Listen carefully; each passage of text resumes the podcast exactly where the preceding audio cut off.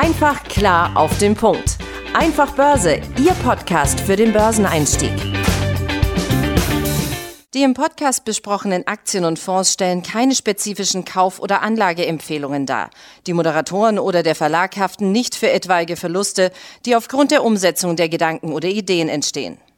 Hallo und herzlich willkommen zum Einfach Börse Podcast. Mein Name ist Tim Champ und ich bin hier wie üblich jede Woche für euch in unserem virtuellen Studio mit meinem geschätzten Kollegen Benjamin Heimlich aus München. Hallo. Hi Tim, hallo liebe Zuhörerinnen und Zuhörer. Ja, wir haben euch diese Woche hier äh, Teil 2 unserer Serie Investorenlegenden mitgebracht. Heute geht es nämlich um einen ganz besonderen Investor. Ja, eine, man kann wirklich sagen, eine Legende äh, und ihr werdet auch später verstehen, warum. Denn dieser Herr hat äh, noch eine bessere Performance als Warren Buffett abgeliefert. Das schon mal quasi gleich hier als, äh, als ja, vorpreschende Information, damit ihr entsprechend schon mal wisst, äh, dass wir hier heute nicht mit Kleinigkeiten uns äh, beschäftigen werden. Ja, um wen geht es denn jetzt überhaupt? Um den guten James bzw. Jim Simmons, wie er oft in der, äh, genannt wird. Aber dieser Herr, wenn er euch das nicht sagt, das ist auch eher die Regel, weil kaum jemand kennt diesen Menschen, außer die sehr, sehr tief in der Materie in der Finanzwelt entsprechend ähm, ja, äh, eingetaucht sind schon und vielleicht auch schon jahrelang dabei sind. Denn der Jim Simmons, äh, der ist sehr, sehr unbe ähm, unbekannt in der Öffentlichkeit und das will er auch bewusst, weil er ist nicht so der klassische Finance-Typ, sage ich mal, oder irgendwie ein Selbstdarsteller wie so einige Investoren oder andere ähm, ja, äh, Unternehmercharaktere. Ihr könnt euch sicherlich schon denken, auf wen ich hier abziele. Ähm, ja, ähm, warum ist jetzt dieser Herr äh, so bekannt? Ich verweise ja auch gerne nochmal auf Folge 46. Da hatten wir schon unser Teil 1 mit Warren Buffett natürlich hier schon mal gestartet. Ähm, ja, warum ist jetzt Jim Simmons überhaupt so bekannt? Beziehungsweise wieso wollen wir ihn euch jetzt hier heute vorstellen?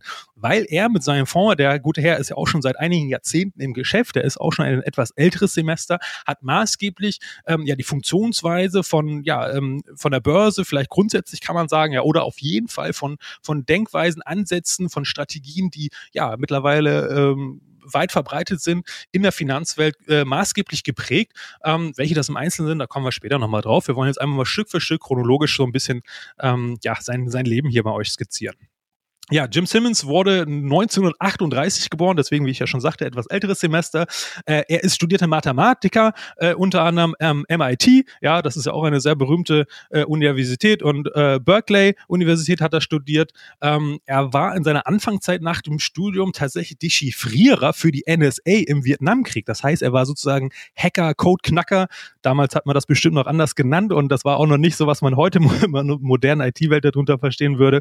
Aber genau, damit hat er angefangen ähm, und das ist sozusagen später auch sein Steckenpferd gewesen. Ja? Programmieren, große Datenmengen auswerten, äh, mathematische Formeln verwenden.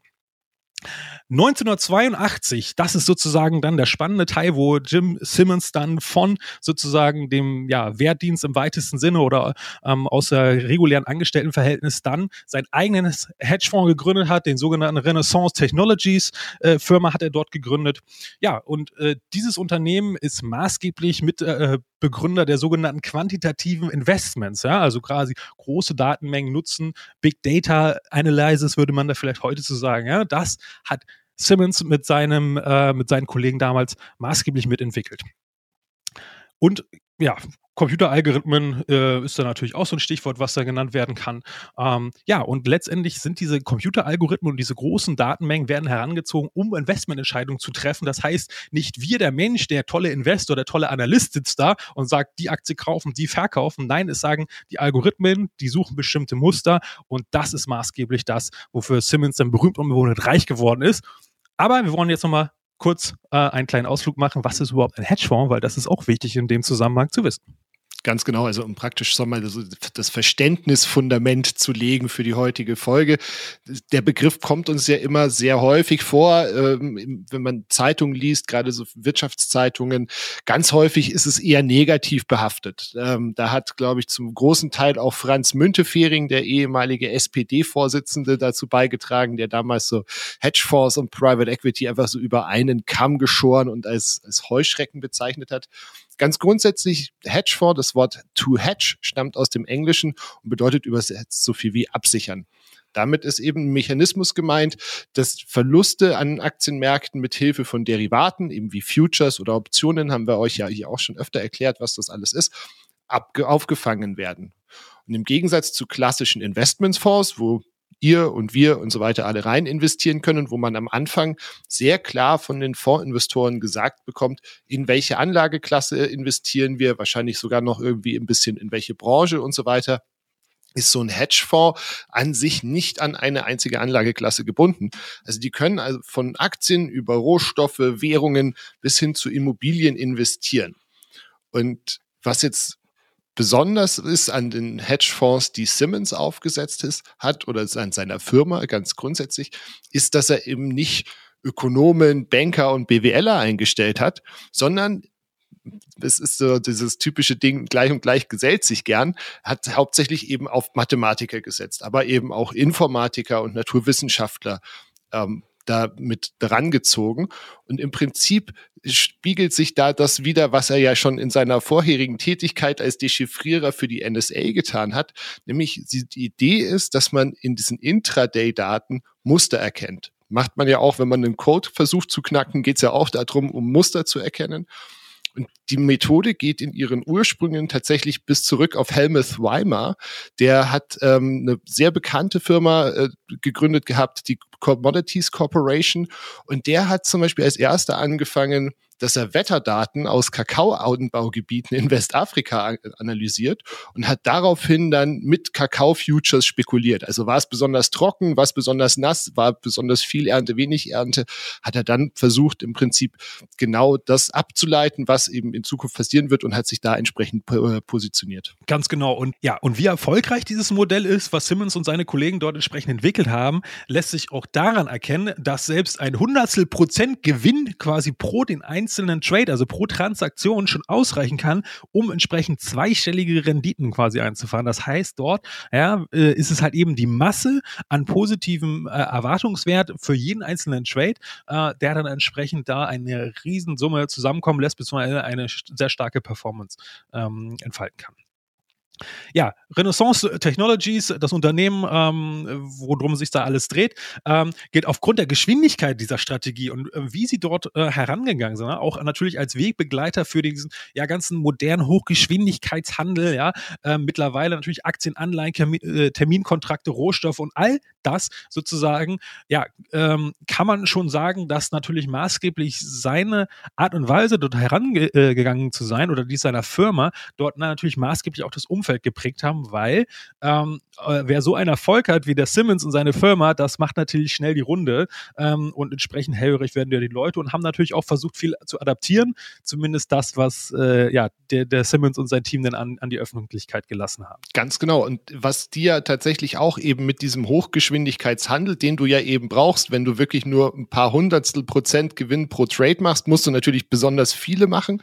Und dadurch, dass sie so viele Trades gemacht haben und damit so viele Kurse gestellt haben, haben die damit im Prinzip den klassischen Market Maker, den es bis dahin gab, der dann eben äh, früher Kauf- und Verkaufskurse für die verschiedenen äh, Wertpapiere bereitgestellt hat, sind eigentlich komplett überflüssig gemacht, ne? weil du so viele Kurse permanent hattest. Und dann gibt's ja eben nicht nur den Simmons, sondern da sind ja eben noch eine ganze Heerschar anderer Hochgeschwindigkeitstrader unterwegs, dass die wirklich quasi für jedes Produkt permanent Daten geliefert haben. Ja, und das Beeindruckende ist natürlich jetzt äh, Trommelwirbel, wir lüften jetzt das Geheimnis, was für eine Performance dann der gute Simmons äh, dort äh, über Jahrzehnte quasi aufs pa Börsenpaket gezaubert hat. Ja, der, der Fonds, also der, der hat mehrere Fonds, ähm, aber der berühmteste ist halt dieser Medaillonsfonds ähm, und der wird auch oft in der Presse der beste Fonds der Welt äh, genannt, ja, und der jetzt nicht unbedingt Warren Buffett, der würde vielleicht als bester Investor genannt, aber äh, jedenfalls seit, äh, um mal konkrete Zahlen zu gießen, seit 1988 ist entsprechend ähm, der Track Record da äh, vorhanden. Und die haben es geschafft, äh, eine gigantische Rendite von durchschnittlich, ja, durchschnittlich. 66 Prozent, na, vor Kosten und Steuern sind natürlich nie mit drin, das heißt Bruttorendite pro Jahr einzufahren, durchschnittlich. Das heißt, es gibt dort auch Jahre, wo die den Fonds einfach mal verdoppelt haben, also über 100 Prozent im Jahr gemacht haben, ja, also nur der Durchschnitt ist bei 66 Prozent, ja, das müsst müsst ihr euch mal auf der Zunge zergehen lassen. Zum Vergleich. Der MSCI World, der wird ja auch, wir hatten ihn auch schon öfters erwähnt und den findet ihr auch überall im Internet und ist ja auch grundsätzlich eine, eine, eine solide Sache, wenn man weiß, wie man den einzusetzen hat, diesen großen, breit gestreuten Fonds der hat in der gleichen Zeit nur durchschnittlich 9% äh, äh, pro Jahr gemacht, Rendite. Ja, und die Legende Warren Buffett, äh, der ist natürlich deutlich besser als der MSCI World unterwegs, aber hat auch nur in Anführungsstrichen 30%, was natürlich auch unfassbar gut ist über so einen langen Zeitraum.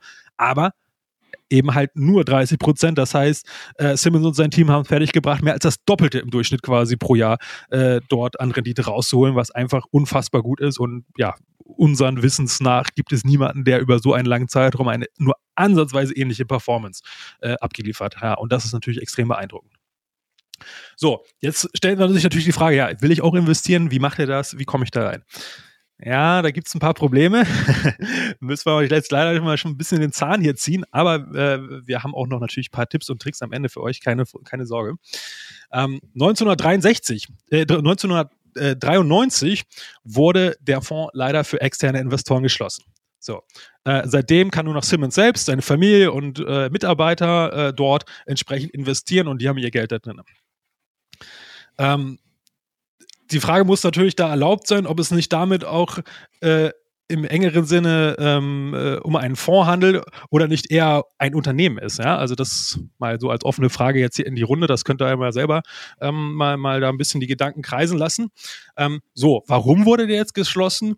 Ja, zum einen kann so eine Investmentstrategie, die auf diesen quantitativen Modellen äh, funktioniert, ähm, nicht unendlich quasi skaliert werden. Ja? Das heißt, die hat gewisse Grenzen, wenn gewisse Summen an Anlagevolumina überschritten werden oder pro Trade auch überschritten werden, dann funktioniert das einfach nicht mehr, das oft halt auch auf sehr kleine ähm, Unternehmen oft abgezielt wird, beispielsweise, ja, äh, oder tausend andere Sonderbedingungen das einfach begrenzen. Also das ist quasi einer der Punkte. Ja? Und dadurch natürlich auch die Wirksamkeit, umso größer der Fonds, umso träger wird er und umso langsamer wird er und umso weniger kann er davon umsetzen. Das heißt, auch die Performance würde dann dadurch leiden und die Wirksamkeit letztendlich zerstört. Ähm, außerdem äh, wenn man eine gewisse Größe erreicht, hat man ja auch ein gewisses, einen gewissen Marktimpact. Das heißt, irgendwann, wenn man eine gewisse Größe erreicht, beeinflusst man ja selber die Kurse, äh, weil die Orders, die man ähm, äh, abwickelt, so groß sind, dass dann entsprechend schon äh, der Kurs nachhaltig bewegt wird. So, und das kann natürlich dann auch sehr nachteilig sein äh, für so einen großen Player, weil wenn er zum Beispiel verkauft, äh, äh, zerschießt er sich ja seinen eigenen Kurs zum Beispiel. Ja, und man muss da auch regulatorisch aufpassen und so weiter und so fort. Dritter Punkt ist, naja, eine Methode, die so einzigartig ist und so speziell ist, in so einer Nische fun ähm, funktioniert, die funktioniert halt natürlich unter anderem auch deswegen so gut, weil es halt eben kein anderer macht oder kein anderer kann. Ja, das heißt, wenn die öffentlich wäre, weil der Fonds öffentlich wäre und die Strategie da möglicherweise damit auch veröffentlicht würde, dann könnte es ja jeder umsetzen. Jeder andere Hedgefonds, vielleicht auch Private können es umsetzen. Naja, und dann wird die Strategie halt eben auch nicht mehr so gut oder vielleicht auch gar nicht mehr funktionieren, weil er diese Marktineffizienz, die die ausnutzen, dann halt eben effizient wird, weil halt eben alle Augen drauf gerichtet sind. Ganz genau. Man kann da vielleicht auch noch als Kritikpunkt oder sowas hinzufügen, dass natürlich einfach, wie du schon gesagt hast, ne, er ist natürlich nur bedingt groß. Ich meine, ich habe irgendwas von unter 10 Milliarden im Kopf, was jetzt grundsätzlich mal sehr groß klingt, was aber im Vergleich zu anderen Dickschiffen in diesem Bereich einfach nicht, nicht besonders groß ist. dann ist natürlich auch die Frage, nehme ich dann äh, eine hohe Rendite auf einen kleinen Betrag oder vielleicht nur eine mittlere Rendite auf einen großen Betrag, dann kann sich das, je nachdem, wie groß mein eigenes Ticket ist, natürlich auch sich nochmal verändern und kann sich das auch verschieben. Nichtsdestotrotz, also Renaissance Technologies gehört heute neben den Bridgewater Associates oder Elliott, die kennt ihr vielleicht, weil die vor kurzem bei Pinterest eingestiegen sind, ganz klar zu den bekanntesten Namen im Hedgefonds-Universum. Und das verwaltete Vermögen liegt ebenso bei 57 Milliarden Dollar, womit es das drittgrößte Hedgefonds-Unternehmen der Welt ist. Die waren tatsächlich bis ähm, zum Ausbruch der Corona-Krise ähm, mit 70 Milliarden sogar die Nummer zwei im Markt. Allerdings hat eben diese Pandemie äh, denen auch massiv die Performance zerschossen. Also die haben deutlich zweistellige Kursverluste eingefahren, äh, deutlich Verluste, nicht Kursverluste, aber zweistellige Verluste eingefahren und weshalb dann tatsächlich Anleger im großen Stil Kapital abgezogen haben. Das stört aber den Herrn Simmons, glaube ich, jetzt ähm, eher nur noch marginal. Der hat sich bereits seit 2010 offiziell bei Renaissance zurückgezogen. Äh, Heute leitet äh, das Geschäft eben Peter Brown. Und Simmons war bis Anfang 2021 noch Chairman und ist seither jetzt eigentlich nur noch im Verwaltungsrat aktiv. Diese, sein persönliches Investment ähm, hat sich da durchaus äh, rentiert. Also Forbes äh, zählt den guten Mann mit einem Privatvermögen von äh, knapp 29 Milliarden Dollar zu den reichsten Hedgefondsmanagern der Welt.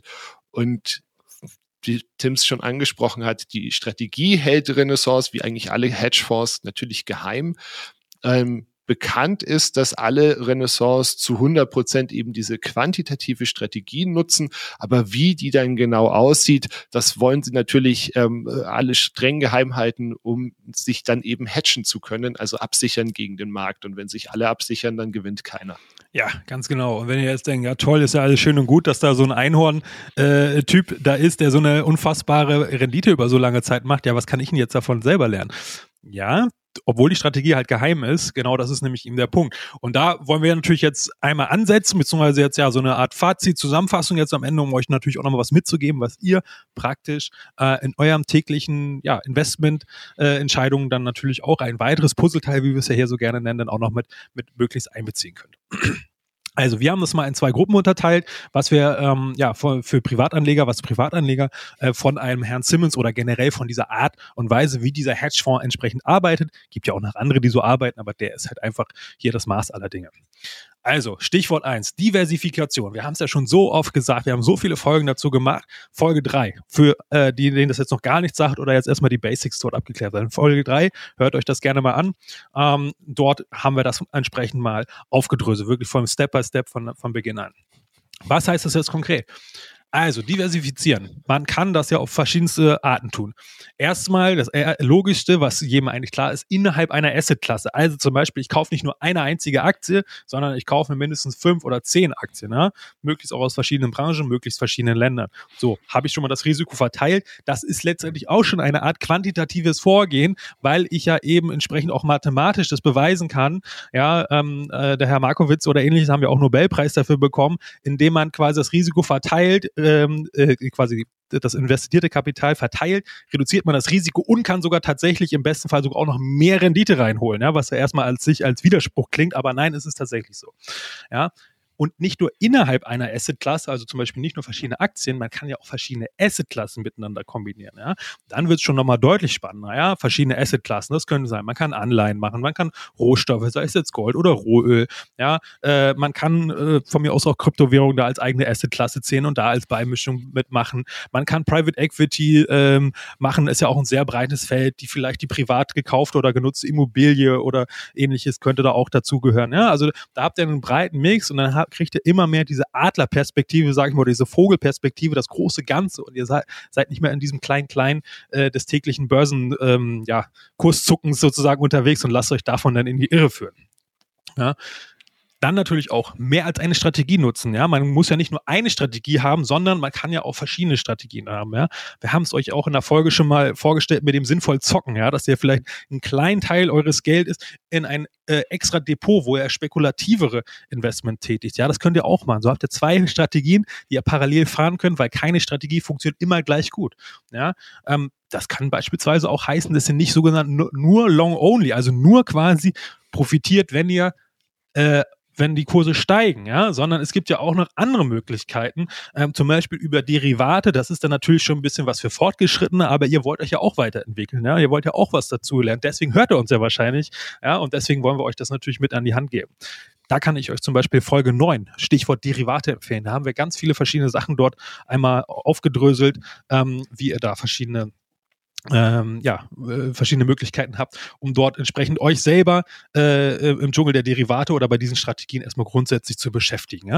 Ihr könnt natürlich auch Short-Möglichkeiten, sei es jetzt zur Absicherung oder ganz äh, klar als, als ein alleinstehenden Trade, wenn ihr so eine Marktphase habt wie dieses Jahr, aber wo tendenziell alles runtergeht, naja, dann wäre es ja schön, wenn ihr wisst, wie man mit äh, fallenden Kursen Geld verdienen könnt. Ja? Dann habt ihr natürlich ein totales Ass im Ärmel. So, ne? auch ein Beispiel.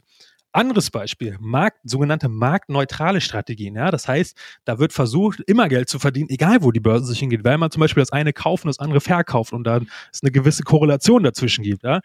Sehr breites Feld. Schreibt uns gerne dazu eine E-Mail, äh, wenn ihr dazu äh, Interesse habt, äh, dass wir das mal näher aufdröseln wollen zu marktneutrale Strategien.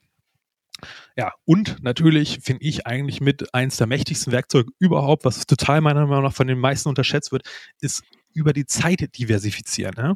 Wer einen Sparplan hat, der macht das letztendlich schon automatisch und dem ist es vielleicht auch gar nicht klar, was es eigentlich genau heißt. Ja, aber auch über einen gewissen Zeitraum, sagen wir über ein Jahr oder über fünf Jahre, drei, vier, fünf Mal nachzukaufen, immer wenn es gerade einen 10, 20, 30 Prozent Rutsch gab, ja, der jetzt ja auch nicht so oft kommt, so dann habt ihr dadurch natürlich auch schon eine Risikominimierung und nach hinten raus habt ihr einen viel günstigeren Einstiegszeitpunkt. Das heißt, wenn der langfristige Trend wieder nach oben zieht, habt ihr natürlich eine günstigere Kostenbasis, einen besseren Einstieg und natürlich auch mehr Performance und am Ende auch äh, weniger Risiko mit drin. Ja? Also all das könnte ähm, zum Stichwort Diversifikation doch auf jeden Fall mitnehmen und noch vieles, vieles mehr. Das wird jetzt hier aber wieder total den Rahmen springen. genau, wir wollen ein bisschen gucken, dass wir in unserem Zeitfenster von um die 20 Minuten bleiben. Deswegen halte ich mich kurz. Also, ähm, was kann man noch von Hedgefonds mitnehmen und insbesondere eben von diesem quantitativen Investieren, ist, dass es eben komplett rational ist. Also auch so irrational die Börse manchmal ist, ähm, die, so ein Computer ist nicht irrational in der Regel. Es funktioniert natürlich auch nicht immer. Manchmal schaukeln sie sich gegenseitig hoch, aber in der Regel arbeitet er sehr, sehr rational.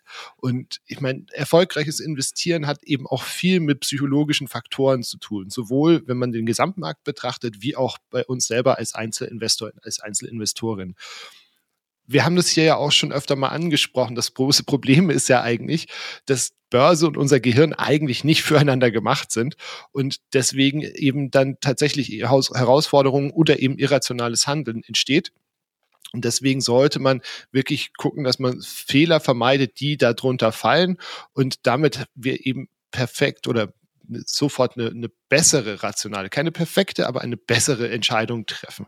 Wir haben dazu ja auch schon in der Vergangenheit diverse äh, Folgen gemacht, also zum Beispiel die Folge 7, die äh, FOMO, Fear of Missing Out oder die Folge 13, wo wir uns mit dem ähm, Fire Movement beschäftigt haben, also da wirklich auch das große Ganze im Blick zu behalten und sich eben kleinere, äh, nicht so sehr in kleinere oder unwichtigere Details zu verlieren. Und was einem eben dann auch, wenn man sehr rational da dran geht, ähm, klar wird, ist, dass wir als Privatanleger zwar kleine Fische sind, aber wir halt deswegen nicht trotzdem auch eine ähnliche Rendite reinfahren können wie eben die großen. Ob wir jetzt 66 Prozent im Jahr schaffen, weiß ich nicht. Aber ähm, ich meine, neun sind ja auch schon gut und damit bist du schon so gut wie der S&P. Ähm, von daher da auch gerne mal in unsere Folge 19 reinhören, David gegen Goliath. Da haben wir das Ganze auch nochmal aufgedröselt. Und mit Blick auf die Uhr würde ich sagen, Tim, hat wieder Spaß gemacht die Woche. Vielen Dank für deine Zeit. Vielen Dank für eure Zeit, die ihr zugehört habt. Und dann freue ich mich auf nächste Woche, wenn wir uns hier wieder hören. Ich sage auch vielen Dank und hoffe, ihr könnt was mitnehmen. Bis nächste Woche. Ciao. Ciao.